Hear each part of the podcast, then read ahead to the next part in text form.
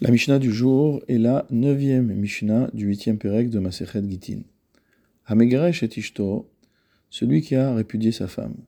Velana imo bepundaki, et malgré tout, après, ils vont dormir ensemble dans une auberge. Quel est le statut? Bet. D'après Bet elle n'a pas besoin d'un second get, d'un second acte de divorce.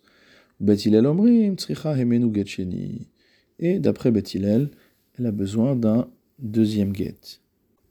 Le Barthénois nous dit qu'on a ici un cas où il y a eu des Edeichud, c'est-à-dire qu'il y a des témoins qui ont témoigné qu'ils se sont isolés ensemble, mais par contre, on n'a pas de témoins de Bia, on n'a pas de témoins pour venir nous dire qu'ils ont eu un rapport.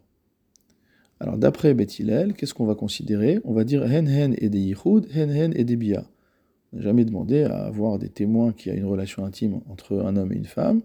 Le fait même qu'il y ait des témoins selon lesquels ils se sont isolés, c'est comme si on avait des témoins selon lesquels ils ont eu un rapport. Or, comme on a le principe que en adam ose beilato beilatznut, c'est-à-dire que, a priori, un homme ne va pas avoir de rapports qui sont des rapports de débauche. Et donc ça veut dire que lorsque le mari a eu le rapport avec son épouse, donc s'il s'est isolé avec elle, c'est qu'il a eu un rapport avec elle, et s'il a eu un rapport avec elle, c'est que ce rapport était un rapport de Kiddushin, puisque nous avions vu au début de Masechet Kiddushin qu'on peut euh, consacrer une femme comme épouse à travers un rapport intime. Tandis que Bet ils ne sont pas d'accord. Pourquoi Bet Shammai ne demande pas un nouveau get Parce que Bet Shammai considère que euh, les euh, édim du Yichud ne sont pas des édim de Bia. C'est pas parce qu'on a témoigné qu'ils se sont isolés qu'on a un témoignage dans lequel ils ont eu un rapport. Et donc, euh, il n'y a pas de crainte qu'il y ait eu un rapport, sauf si on a la preuve contraire.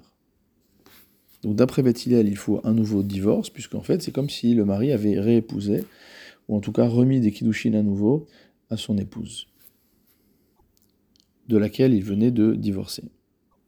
La Mishnah précise, et Matai, de quel cas parle-t-on? Bisman shenit garesha minanisuin. On parle du cas d'une femme qui avait été répudiée après des nisuim, c'est-à-dire après un mariage complet. Un mariage où il y a eu et les kiddushin, la phase où l'homme consacre l'épouse mais qu'elle ne lui est pas encore permise, puis les nisuin, la phase qui permet à l'homme de pouvoir cohabiter avec son épouse.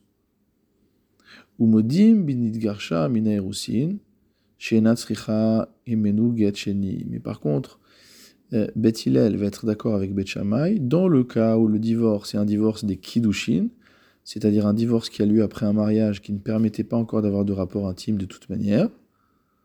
Alors on n'a pas besoin d'un deuxième get, c'est-à-dire il n'y a pas à supposer que le mari ait eu un rapport avec son ex-épouse. Pourquoi? Mipne en libo gasba parce qu'en fait, il n'est pas encore familier avec elle. Lorsqu'un homme a uniquement remis des kiddushin à une femme, il n'a pas encore le droit d'avoir de rapport avec elle. Donc il n'y a pas de relation d'intimité qui se crée entre, eux, il n'y a pas de familiarité, et donc on ne craint pas que le fait qu'il se soit isolé entraîne automatiquement une relation intime. Kenasa beget kereach. Donc le dernier cas de la Mishnah nous parle de Knasa beget kereach, celui qui a épousé une femme, qui avait été répudié avec un get kerear. Qu'est-ce qu'un get kerear? Nous avions expliqué que les Kohanim étaient parfois un peu sanguins et qui pouvaient euh, avoir envie de divorcer de leur épouse de manière euh, très euh, irréfléchie. Et donc on avait institué ce qu'on appelle un get mekouchar. C'est-à-dire que à chaque fois qu'on faisait ou on écrivait une ou deux lignes du get, on cousait, on pliait le, parchemin, on le cousait, et il fallait à chaque fois qu'il y ait un témoignage sur chacune des parties qui avaient été, euh. Alors qu'est-ce qu'on appelle un guet kéréar? Notamment euh, un guet qui est chauve, c'est un guet qui a plus de couture que de témoins. Normalement, à chaque fois qu'on coud, il faut qu'il y ait eu des témoins sur ce qu'il y avait écrit dans la partie qui a été cousue. Et ici, en fait, on a moins de témoins que de parties qui ont été cousues, donc il y a un problème sur la validité du guet. Qu'est-ce qui se passe dans ce cas-là? Tetse, misé ou misé, il faudra que la femme divorce correctement des deux personnes, c'est-à-dire à la fois du premier mari qui lui avait remis ce get kéréar, puisque ce divorce n'est peut-être pas valable, et également du deuxième mari avec qui elle s'est remariée après avoir reçu le get kéréar, parce que dans le cas où le get kerear n'était pas valable, c'était un mariage illégitime. Et dans le cas où il était valable, c'était un mariage qui était euh, légitime. Donc dans ce cas-là, il faudra qu'elle reçoive le get des deux maris, et toutes les choses que nous avions indiquées pour ces femmes qui se retrouvent dans des situations un peu particulières sont également applicables à ce cas.